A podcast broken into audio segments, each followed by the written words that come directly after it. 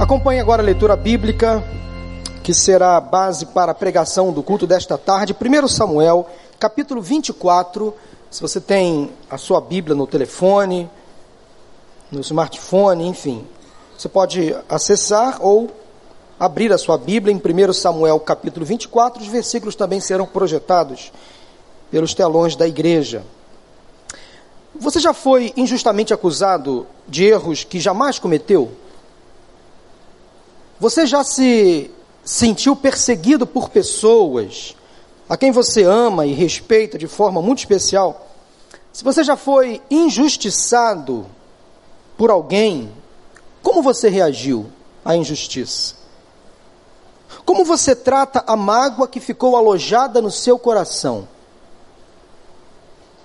Como você tem lidado com o perdão? Você tem mais dificuldades em pedir perdão ou em perdoar? Essas perguntas têm muito a ver com o texto que nós vamos ler agora, de 1 Samuel, capítulo 24. Acompanhe a leitura. Saul voltou da luta contra os filisteus e disseram-lhe que Davi estava no deserto de Engedi. Então Saul tomou três mil de seus melhores soldados de todo Israel e partiu à procura de Davi e seus homens perto dos rochedos dos bodes selvagens. Ele foi aos currais de ovelhas que ficavam junto ao caminho. Havia ali uma caverna.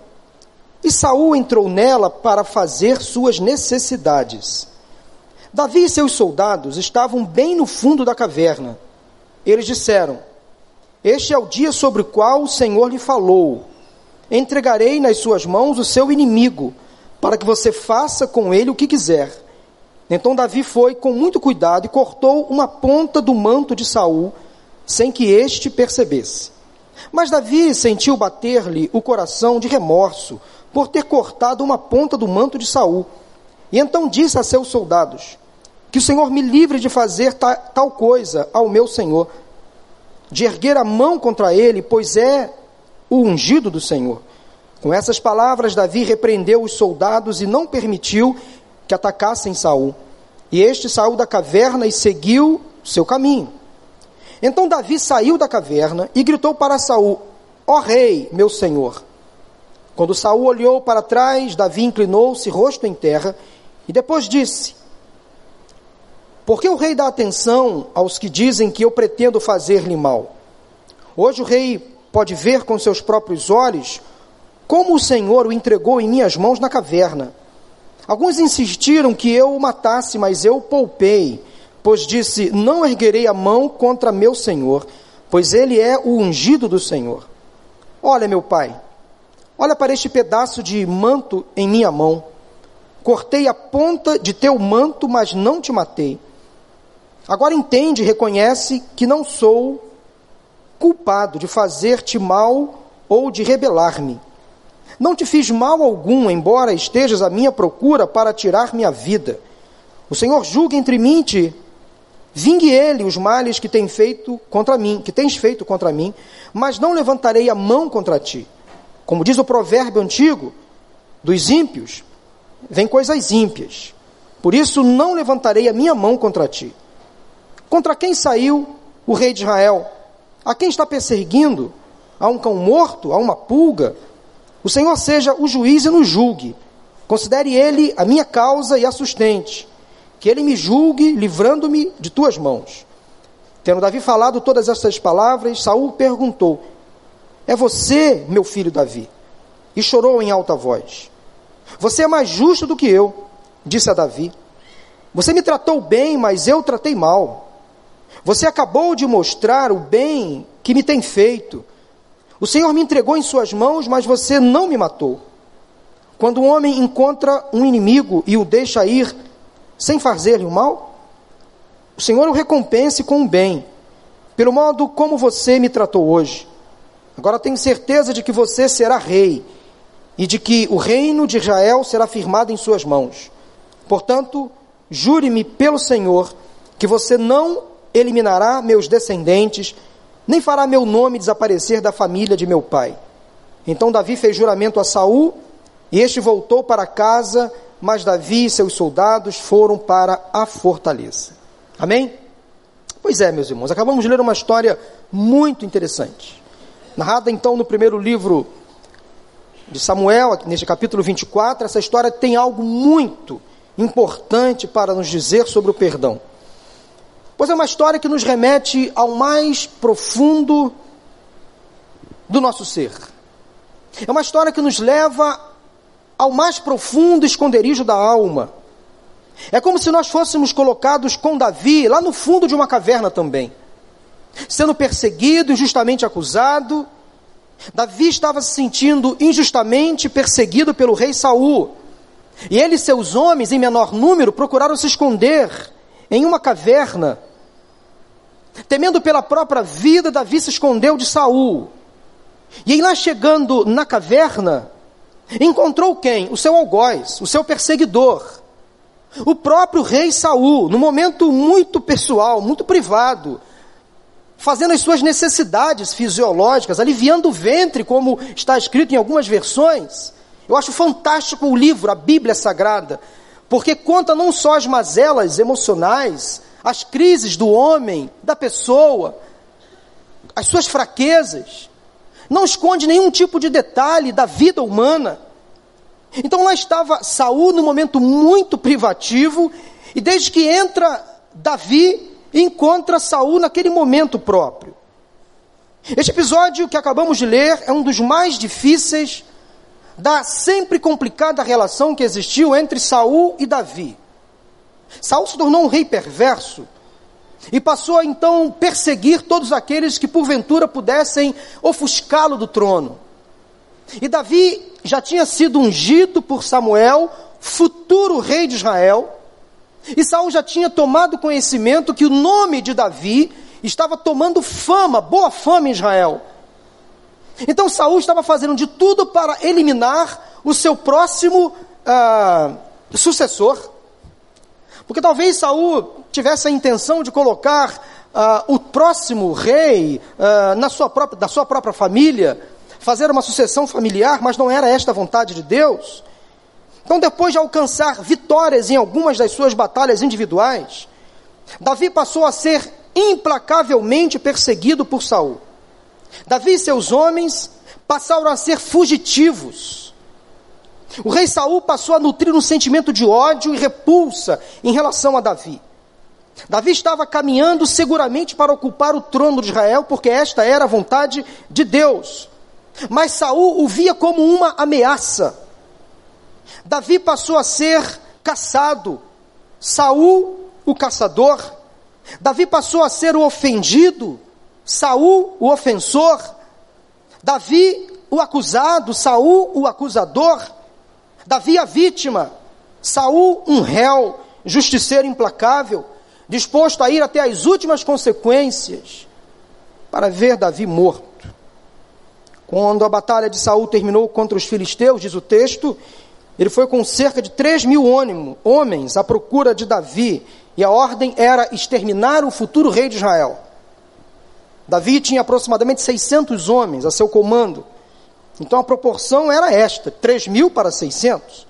Saul entrou acidentalmente em uma caverna, e quando lá chegou, sem ele saber, estava lá Davi, escondido, descansando com seu grupo. O que você faria se encontrasse o seu perseguidor?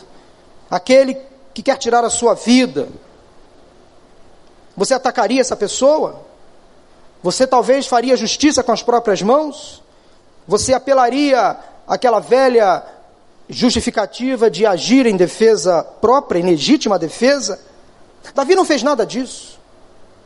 Ele decidiu que uma luz entrasse naquela caverna, o tirasse daquele esconderijo sombrio e o esclarecesse e o iluminasse, de modo que naquele momento, quando ele ouviu a voz do Espírito Santo, ele pôde tomar a melhor decisão que todos nós podemos tomar quando somos ofendidos, quando somos atacados, quando sofremos uma calúnia, uma injustiça.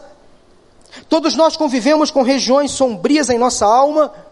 De uma forma ou de outra, essa história envolvendo Saul e Davi se confunde com a nossa história. Todos nós temos que admitir que existem em nós algumas sombras na nossa alma, em nosso íntimo, onde a mágoa, o ressentimento e até o ódio às vezes se alojam e nos fazem muito mal. Do ponto de vista espiritual, como crentes em Jesus, estamos na luz. Mas do ponto de vista psicológico, emocional e até moral, nós podemos experimentar sombras e às vezes trevas em nosso coração. Depende das nossas escolhas. Por exemplo, 1 Samuel 24 é uma história de perdão, e do ponto de vista bíblico, anote: o perdão é a luz que precisa ser acesa no interior das regiões mais sombrias da nossa alma. Podemos afirmar que a Bíblia define o perdão da seguinte forma: Deus cobre nossos pecados, remove a mancha da nossa alma, apaga o registro da nossa dívida com Ele e liberta-nos de toda culpa e condenação. Vou repetir, à luz da Bíblia, perdão significa o seguinte: Deus cobre nossos pecados, remove a mancha da nossa alma, apaga o registro da nossa dívida com Ele e liberta-nos de toda culpa e condenação. Quando decidimos perdoar alguém que nos ofendeu, como Davi fez, nós somos libertos do incômodo que carregávamos. E como é bom, como sentimos alívio quando perdoamos as pessoas que nos trouxeram mágoa, des, desculpa a expressão, nos fizeram mal. Como nos sentimos mais aliviados? Para esclarecer mais ainda, devemos lembrar que perdoar não é esquecer. Não é esquecer a ofensa e nem tampouco o que o ofensor fez. Perdoar não significa subestimar a ofensa, perdoar não é a tentativa de maquiar nossos sentimentos de mágoa. Perdoar não é ser conivente com a ofensa e nem com o ofensor. Perdoar não significa renunciar ao amor próprio. Então, o que significa perdoar? Perdoar é permitir que a luz invada os porões escuros e sombrios da nossa alma Perdoar é acender a luz dentro da caverna do coração e permitir que de lá saia não só o ofensor, mas como a ofensa recebida. Agindo desta forma, como Davi agiu, nós nos sentimos livres. É isso que vamos aprender hoje com Davi. A atitude que ele tomou em perdoar o seu perseguidor, o seu ofensor. A pessoa que estava procurando matar a sua, tirar a sua própria vida. Há três lições que eu aprendo nesta passagem. A primeira delas é a seguinte: anote no seu coração. É na escuridão que encontramos resistência à prática do perdão. Na escuridão encontramos resistência à prática do perdão. Anote isso no seu coração. Para fugir do embate, do encontro que seria inevitável, Davi então buscou se isolar, se esconder, ele foi para o único lugar em que achava que o seu ofensor não estaria. E quando estava lá escondido com os seus homens, com medo, eis que entra o seu ofensor, o seu perseguidor, o próprio Saul. O que isso quer dizer? O que esta interessante coincidência tem nos ensinar? Quando estamos magoados com alguém, para onde vamos? nós poderemos nos encontrar com o ofensor. Não tem jeito. Ou quando magoamos ou ofendemos alguém, o encontro com a parte ofendida também será inevitável. Cedo ou tarde, ofensor e ofendido vão se encontrar. Esse mundo é pequeno demais. Portanto, não há como fugir ad eterno, a vida inteira, daquela pessoa que nos ofendeu, ou daquela pessoa que nós ofendemos. Cedo ou tarde há de haver uma retratação, uma conversa, um diálogo, para acertar as coisas, para colocar os pingos nos is e para liberar perdão, para pedir perdão. Porque enquanto você vive remoendo amargo ressentimento, você vai estar no interior de uma caverna escura, sombria, como Davi estava, magoado com Saul, é aí que você vai encontrar uma série de resistências à prática do perdão.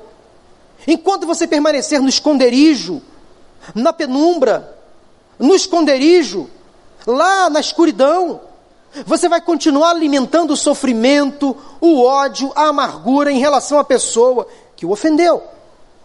Quais são as principais resistências à prática do perdão? Em primeiro lugar, nós resistimos ao perdão quando adotamos a lógica da justiça. Anote isso no seu coração. Quando adotamos a lógica da justiça. Ora, se alguém foi ferido, alguém feriu. E se alguém feriu, este é culpado. Essa é a lógica da justiça. Condenação para o culpado. Então a lógica da justiça manda castigar o ofensor, penalizar quem praticou a injustiça, por o favor que nós não merecemos. Então, se você se deixar pela lógica da justiça, ou se você pensar apenas em você, jamais conseguirá perdoar. Se você se julgar correto, perfeito, acima do bem e do mal, você não conseguirá perdoar aquele que lhe ofendeu. Vai continuar vivendo nas regiões mais escuras e sombrias da sua alma, escondido, enclausurado, afugentado, se sentindo sempre perseguido. Viverá como Davi preso a uma caverna e não conseguirá sair de lá. Portanto, não utilize a lógica da justiça. Mas há uma segunda lógica que nos impede de perdoar, que nos faz resistir à prática do perdão que é a lógica da vingança. Motivado pela lógica da justiça, damos vazão à nossa vontade de vingar, de fazer justiça com as próprias mãos. Alimentamos então uma sede de revanche, vamos montando estratégias, planos para o momento da vingança. E muitos de nós, muitos nós, de nós somos expert em estratégias para vingar o próximo. Nosso senso de justiça com as próprias mãos fala muito mais alto do que a virtude da graça. Quando a vontade humana prevalece sobre a vontade de Deus, não há espaço sobre o perdão. Quando queremos fazer vingança com as próprias mãos, não há espaço para a graça de Deus. Então nunca se utilize da lógica da vingança para resolver os seus problemas de relacionamento. Mas há uma terceira lógica que resiste à prática do perdão, que é a lógica da provocação. Primeira lógica que atrapalha a gente perdoar é a lógica da justiça. A segunda lógica é a lógica da vingança. A terceira lógica é a lógica da provocação. Ou seja, quando assumimos, conscientemente ou não, o risco de julgar o próximo simplesmente baseados em fatos externos ou em opiniões de terceiros, como foi o fato aqui que aconteceu com Davi.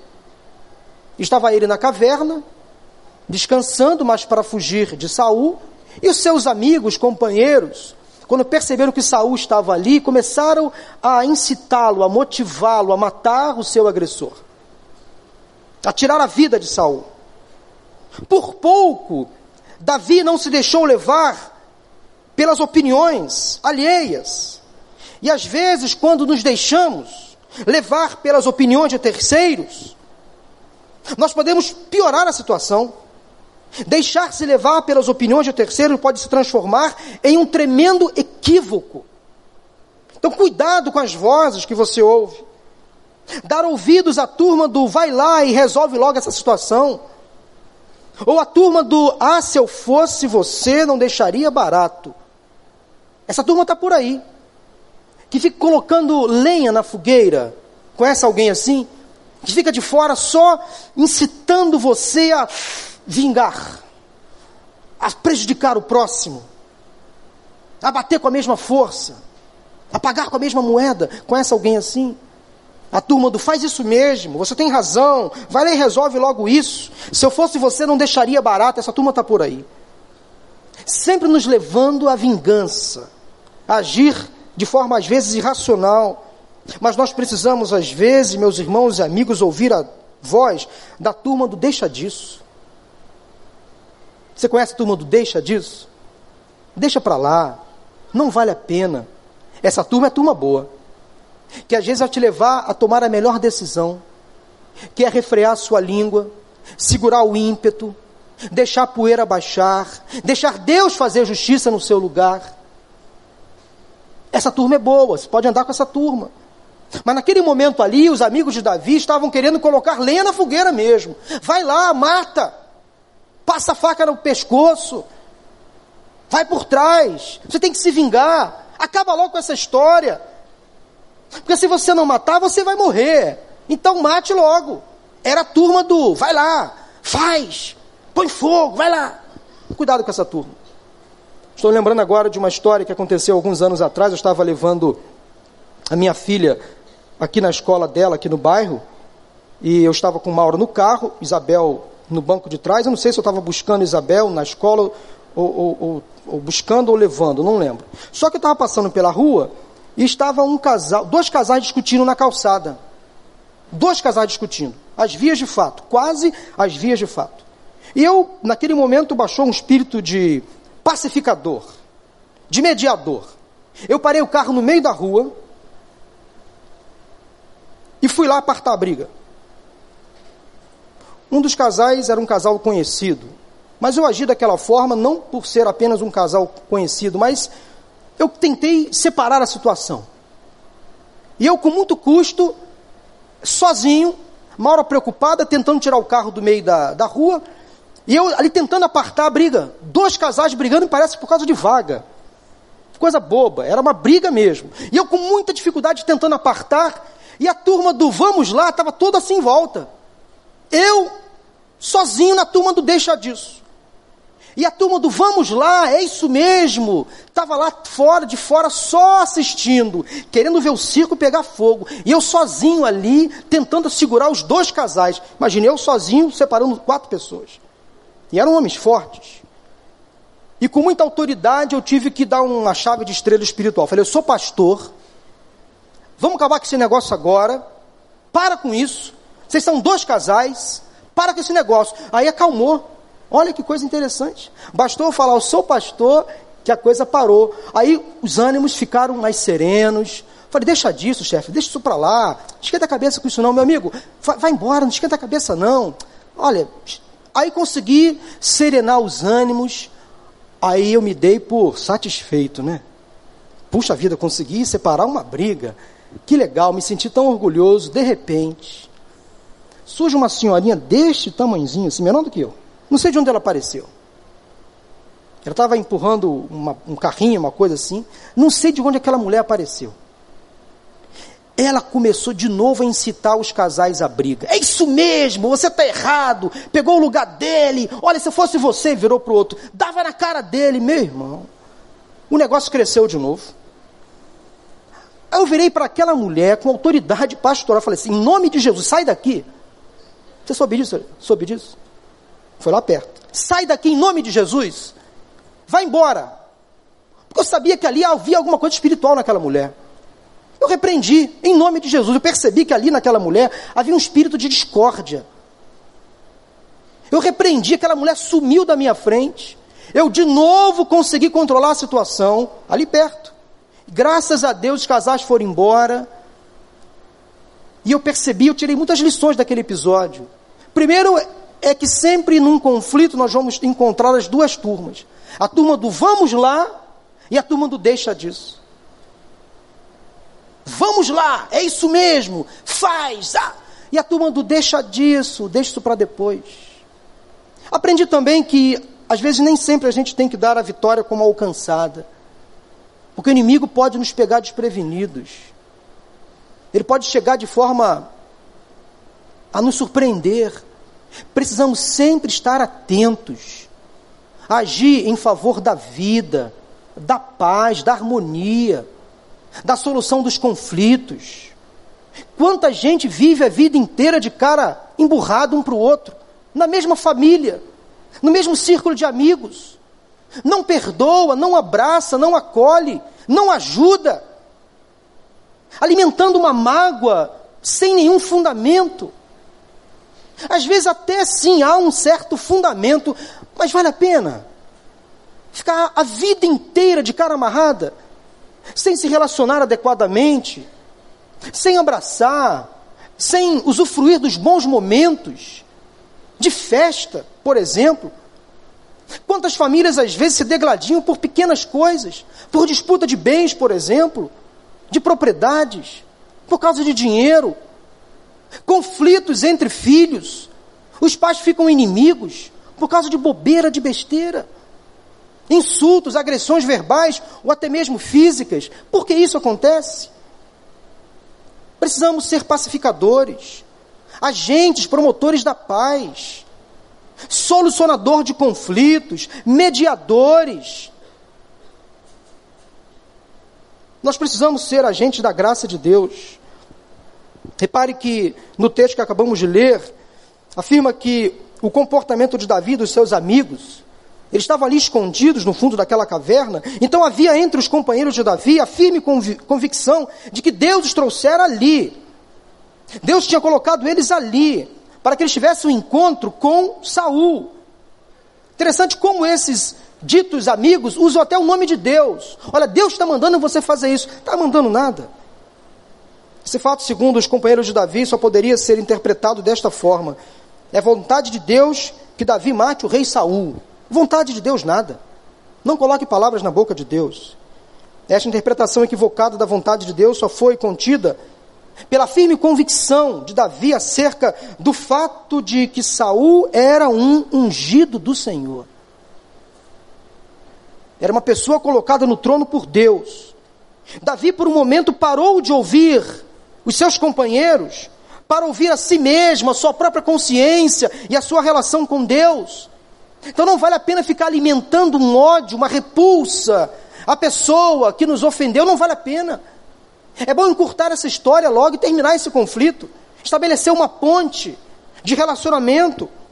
Nosso relacionamento com Deus é fundamental para decidir o que vamos fazer e como vamos agir. Quando nos encontramos nas regiões mais escuras e sombrias da alma, nós precisamos entender que há resistências à prática do perdão. Davi quase perdeu uma grande oportunidade de perdoar o seu ofensor. Portanto, da próxima vez que você for provocado, insultado, traído, magoado, desprezado, abandonado, desrespeitado, simplesmente recorra à lógica da graça, da graça de Deus, que diz o seguinte: nessa mesma situação, Deus me perdoaria. Então vou perdoar também. Uma pessoa motivada pela graça perdoa, dá uma segunda chance, caminha ao lado da outra pessoa. Então é no esconderijo da alma que nós encontramos resistência à prática do perdão. Em segundo lugar, a segunda lição que eu encontro à luz desse texto é a seguinte: na luz encontramos força para perdoar. É na luz que encontramos força para perdoar. Diz o texto que Davi saiu da caverna, viu a luz, bastou sair do esconderijo, da prisão, da penumbra, para ele perceber o quanto estava errado. Ele tomou uma decisão, uma atitude, sair da caverna. Então, o texto afirma que Davi foi armado ao encontro de Saul, e quando este estava fazendo as suas necessidades, Davi estava sem nenhum problema, sem nenhuma sequela. Interessante observarmos que até o fato de ter cortado um pedaço da capa real fez o coração de Davi doer. Ele se sentiu penalizado. É isso que acontece quando você decide perdoar quem praticou injustiça contra você. Há um arrependimento sincero, profundo, genuíno, verdadeiro. Quando você perdoa, você livra de todas as más lembranças da injustiça, do mal que fizeram. E todos os planos de vingança são destruídos. E essas lembranças de injustiça e planos de vingança são como cédulas ou moedas antigas, que não possuem mais valor monetário algum só servem para acumular espaço ou lembranças de um tempo que não poderá mais voltar. São memórias que só vão contaminar o seu coração. Então, quando você decide perdoar, você se livra, portanto, de toda essa carga emocional negativa, de toda essa moeda sem valor que você acumulou de forma desnecessária. Você não vai conseguir lucrar nada alimentando mágoas, ressentimentos no seu coração. É na luz que nós encontramos força para perdoar. Quando você decide perdoar, você admite também que só tem controle sobre as suas reações. Você não é responsável por nenhuma das ações praticadas pelo seu ofensor. Você não pode fazer nada para impedir que as pessoas demonstrem raiva e até ódio por você. Naquele momento ali, quando Davi resolveu poupar a vida de Saul, ele poderia ser prejudicado. Saul poderia se sentir insultado. Davi poderia ali ter sido morto por Saul e seus homens, estava em maioria. Então, quando nós decidimos perdoar, nós não temos nenhum compromisso com a pessoa. Tá? Vai continuar alimentando esse sentimento de ira, de ódio, que só podem destruir você. Davi não podia controlar as ações de Saul de todo o seu exército, mas mesmo assim ele agiu, porque achava que estava fazendo a coisa certa. Davi não tinha nenhum controle sobre as circunstâncias da sua fuga e não tinha a melhor noção do que poderia acontecer com ele ao sair da caverna, mas ele decidiu sair. A única coisa sobre a qual ele tinha domínio era o seu próprio coração, a certeza de que estava fazendo a coisa certa. Por isso ele decidiu em seu coração perdoar e foi a melhor decisão que ele tomou. Perdoar sempre é a melhor decisão. Quando você decide perdoar, você dá a Deus o mérito de agir. Esta foi a atitude de Davi, e ela fica muito evidente na declaração que ele faz no versículo 12: Senhor, julgue por mim. Julgue o Senhor entre mim e ti, e vingue-me o Senhor de ti. A minha mão, porém, não será contra ti. Que Deus seja o meu juiz, mas eu não vou levantar a mão contra você. É impressionante observarmos o que motiva a decisão de Davi de perdoar Saul. Ele decidiu perdoar baseado simplesmente sobre o caráter de Deus. Deus escolheu Saul. E quem sou eu para tirar a vida de um ungido do Senhor? Davi renunciou à capacidade de agir, deixou de fazer justiça com as próprias mãos para entregar a justiça para Deus. Quando perdoamos os nossos ofensores, começamos a experimentar a luz. A luz da glória e da graça de Deus que invade a nossa caverna, nos tira desta deste esconderijo, desta área sombria, e nos leva para fora, literalmente. Nos tira dali para fora, para um novo momento, para uma nova vivência. É na luz que você vai encontrar força para perdoar. Deixa a luz de Cristo invadir o seu coração, tirar você dessa caverna escura e levar você a praticar o perdão. Quem sabe nesta tarde você veio aqui precisando perdoar alguém. E você está vivendo no esconderijo se escondendo, acuado. Deixa a luz invadir o seu coração, tirar você desse estado de miséria absoluta. Perdoe em nome de Jesus.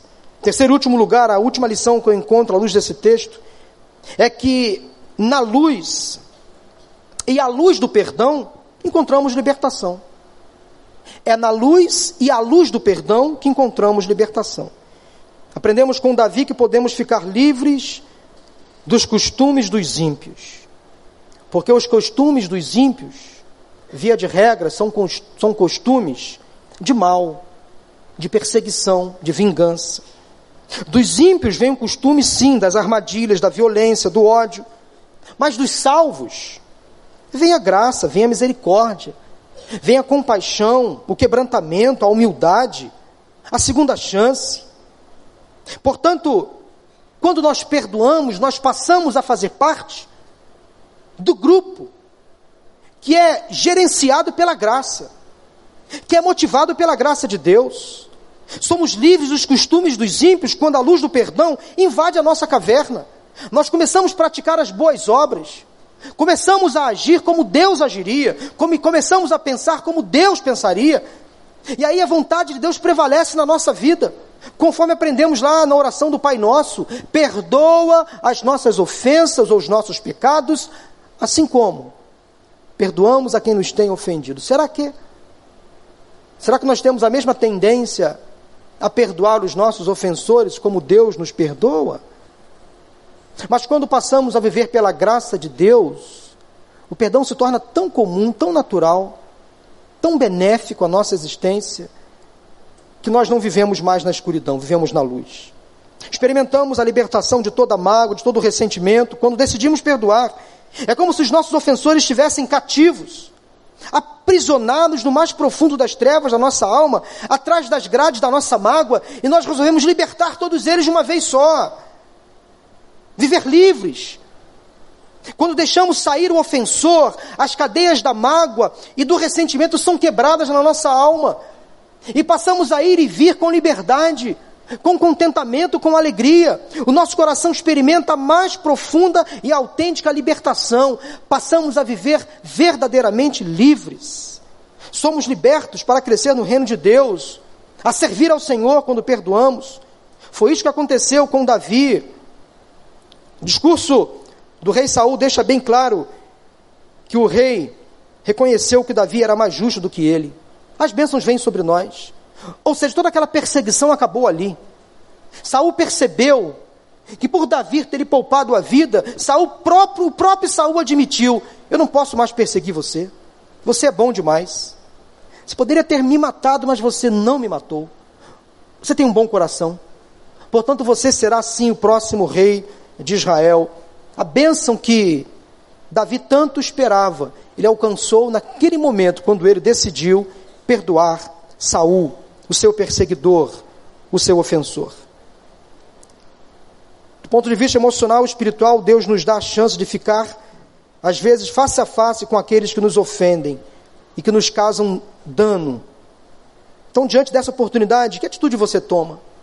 Quando você se vê frente a frente com o ofensor, com aquele que lhe perseguiu, que lhe magoou, você acende a luz da graça do perdão, deixando sair livre o ofensor sem fazer-lhe mal, você liberta aquilo que aprisionava você, você entrega o controle da situação para Deus e decide perdoar, ou você prefere viver às sombras, escondendo?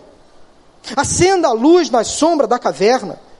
Meu irmão, minha irmã, acenda a luz da graça e do perdão e viva no brilho dessa luz. Não viva mais escondendo. Vá ao encontro da pessoa que lhe ofendeu, se possível ainda hoje, e perdoe. Libere o perdão. Ou quem sabe você ofendeu alguém, vá ao encontro desta pessoa a quem você ofendeu, ainda hoje diga: Eu pequei, eu errei, me perdoe. Vamos caminhar juntos novamente? Podemos não concordar, mas me perdoe em nome de Jesus. Quero terminar contando uma história que eu ouvi há muitos anos atrás. E é uma história de um grupo que vivia há muitos anos no fundo de uma caverna, num total isolamento. Aquele grupo vivia ali, entrava geração, saía geração, aquele grupo sempre vivendo no interior de uma profunda caverna. Aquela era a vida, aquele era o mundo. A única luz que eles conheciam era a luz do fogo. E havia naquele grupo uma ideia que impregnava, que era passada de geração a geração. Ninguém poderia sair dali. O grupo deveria viver ali naquela caverna daquele jeito, daquela maneira, porque não havia vida, mundo fora dali. E havia, de uma certa forma, uma penalização às pessoas que saíssem do grupo. Elas até poderiam sair, mas nunca mais poderiam voltar. Nunca mais poderiam voltar. Porque havia ali um conto, uma ideia que circulava de que há uns anos atrás algumas pessoas saíram daquele contexto e quando voltaram, voltaram loucas, completamente desorientadas. Então o chefe daquele grupo, daquela tribo, determinou: ninguém mais sai. Essa é a nossa vida, esse é o nosso mundo. Não há vida lá fora, aqui nós vamos viver para sempre. E quem sair não pode mais voltar. E se voltar, vai morrer. A condenação vai ser a morte. Se alguém sair e voltar, vai morrer. Um grupo de jovens decidiu sair dali. Mesmo assim, mesmo com tantos argumentos contrários, um grupo de três ou quatro jovens resolveu sair dali. E pensaram: vamos sair. Porque deve ter vida lá fora. Há muita vida lá fora, eles pensaram. E foram. Foram.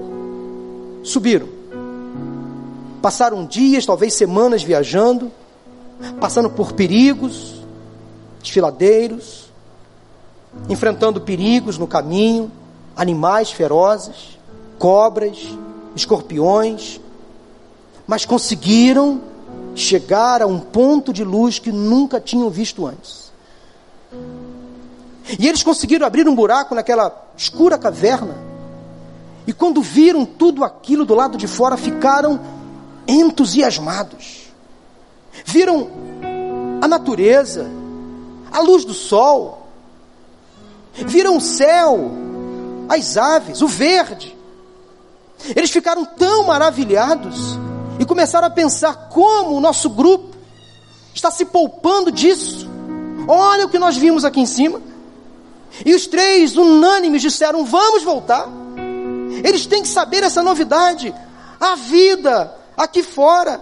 E que vida é essa? Um deles disse: Não, não temos como voltar. Vamos morrer.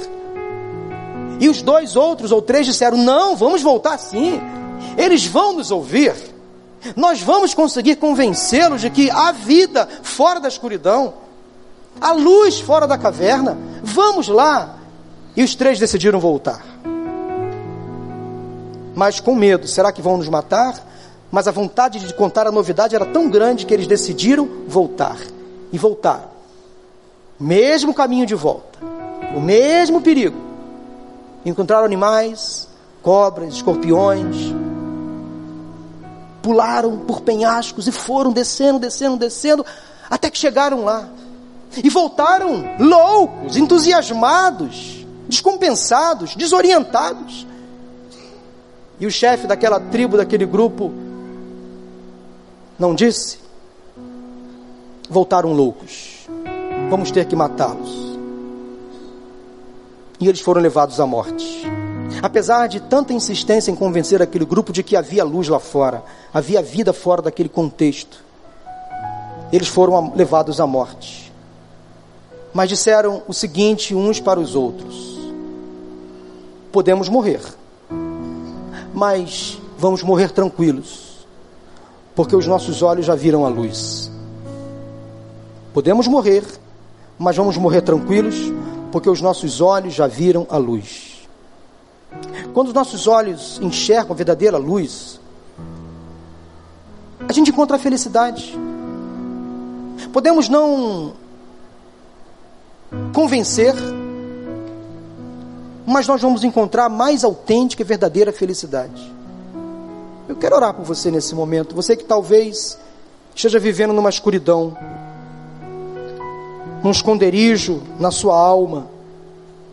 Quero convidar você a sair para fora, a ir para a luz, a deixar Deus invadir a sua alma com a luz de Cristo, que ajuda você a perdoar o ofensor, a tirar da sua alma todas as prisões existenciais, a quebrar todas as cadeias que prendem você a alguém ou alguma determinada situação, quem sabe do seu passado. Quem sabe você precisa hoje perdoar alguém que lhe ofendeu. E é a luz de Cristo que vai fazer com que você saia dessa caverna escura e perdoe. Porque é na luz que nós encontramos forças para perdoar. É no esconderijo que encontramos dificuldades para perdoar. Portanto, vem para a luz. Sai da caverna. Seja liberto. À luz da palavra de Deus, você encontra libertação e forças para perdoar mesmo o pior ofensor. E quando você decide não perdoar, o ofensor vai com você para todo lugar. Para todo lugar que você vai, a pessoa que lhe fez mal vai com você. E quem sabe você veio aqui hoje com seu ofensor alojado aí na sua alma, no seu coração, na sua mente, lhe causando peso, angústia, quem sabe dor de cabeça, dor no estômago. Libere o ofensor. Libere o acusador, libere aquela pessoa que lhe fez mal. Perdoe. Não seja juiz dessa pessoa. Não vingue. Não haja com as próprias mãos. Simplesmente perdoe. Perdoe quem lhe ofendeu, quem lhe atacou, quem lhe violentou, quem lhe causou mal. Perdoe. Mas quem sabe você precisa hoje perdoar alguém. Você foi o causador. Você foi o perseguidor. Você maltratou. Você fez mal. Você falou coisas que não deveria ter falado. Você fez coisas que não deveria ter feito. E você machucou alguém de sua confiança. Você foi o Saul que perseguiu, que insultou.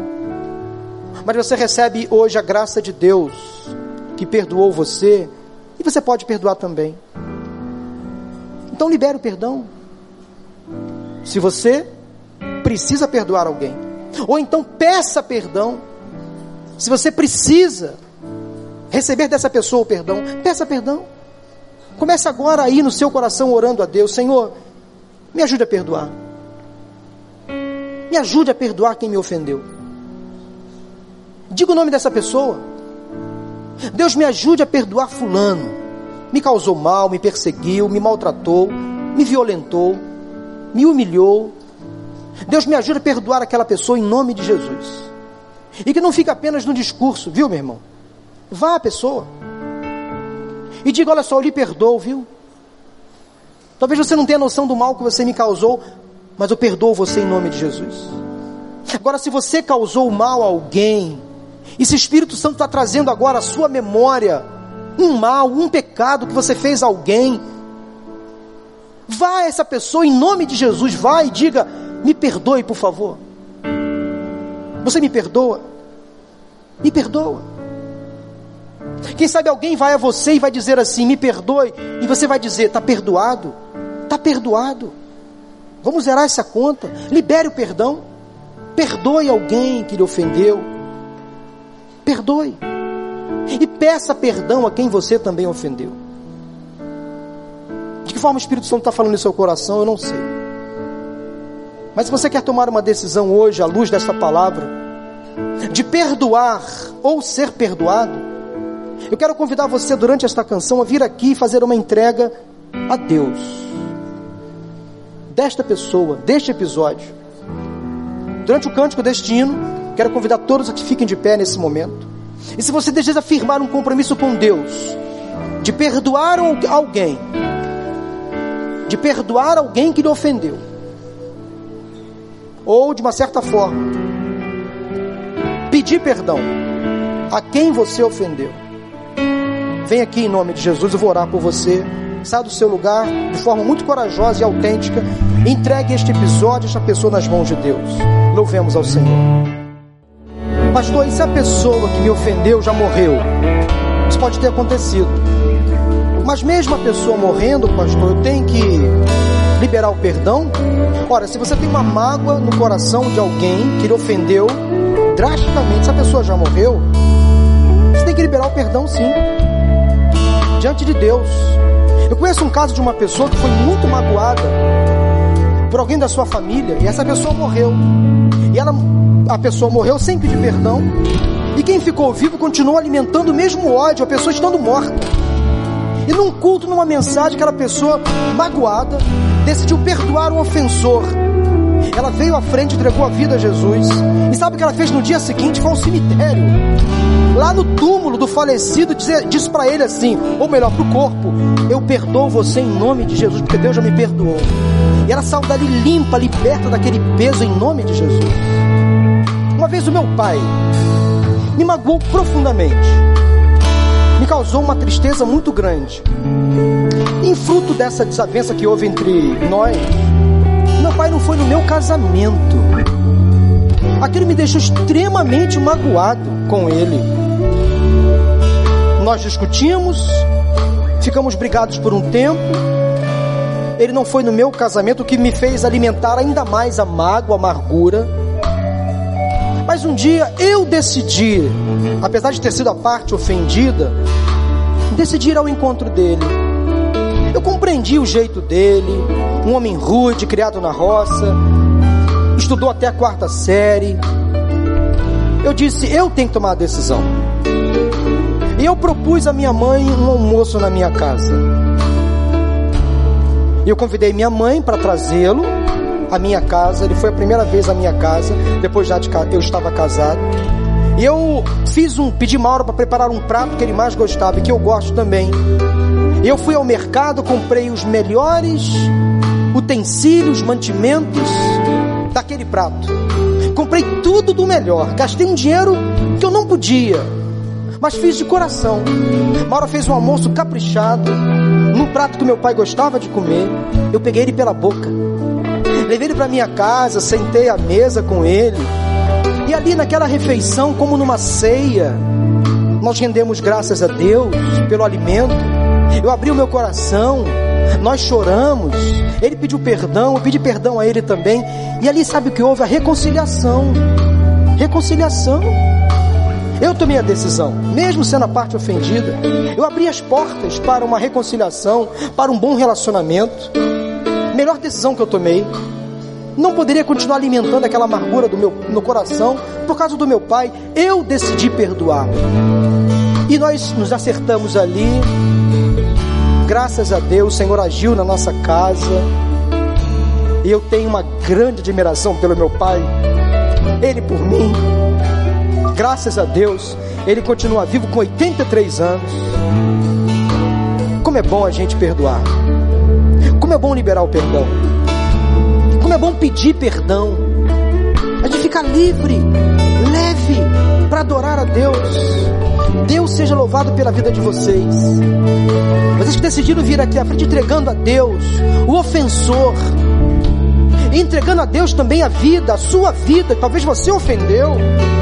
Deixa Deus fazer justiça com as mãos dele. Ele é Deus, ele é juiz. Entregue esse problema nas mãos de Deus e se torne agora livre desta culpa em nome de Jesus. Livre deste mal em nome de Jesus. Vamos orar, irmãos. Obrigado, Deus, pela tua palavra pregada nesta tarde. Obrigado porque na luz nós encontramos perdão, esclarecimento, recomeço. É na luz que a tua graça se revela, se manifesta e nos ajuda a prosseguir. Eu te peço, Pai, em nome de Jesus, pelas pessoas que estão aqui à frente, tu conheces, tu sabes as necessidades. Quem sabe, Deus, há feridas ainda abertas no coração, feridas causadas por terceiros, a Deus cicatriza em nome de Jesus. Que esta pessoa ferida agora libere o perdão, perdoe o transgressor, o acusador, o violento, o agressivo. Faça justiça, Senhor, da tua forma, da tua maneira traga de volta aquela pessoa que ofendeu a tua presença, que haja arrependimento, quebrantamento, que ela admita o erro e peça perdão também. Ó oh, Deus, aquelas pessoas que hoje magoaram, que ofenderam com palavras, com atitudes, Senhor, em nome de Jesus, faça que essa pessoa vá ao encontro da pessoa ofendida e que peça perdão, e que haja restauração nos relacionamentos, paz nas famílias, que haja graça do Senhor na vida dessas pessoas, em nome de Jesus. Ao final desta celebração, leva o teu povo em paz e em segurança. Dá-nos uma semana de bênçãos e vitórias. É a nossa oração e nós oramos em nome de Jesus. Amém, amém e amém. Deus abençoe. Volte para o seu lugar liberto, sarado, curado em nome de Jesus. Vamos terminar cantando, Gilberto, o encerramento desse louvor. Boa semana para vocês. Você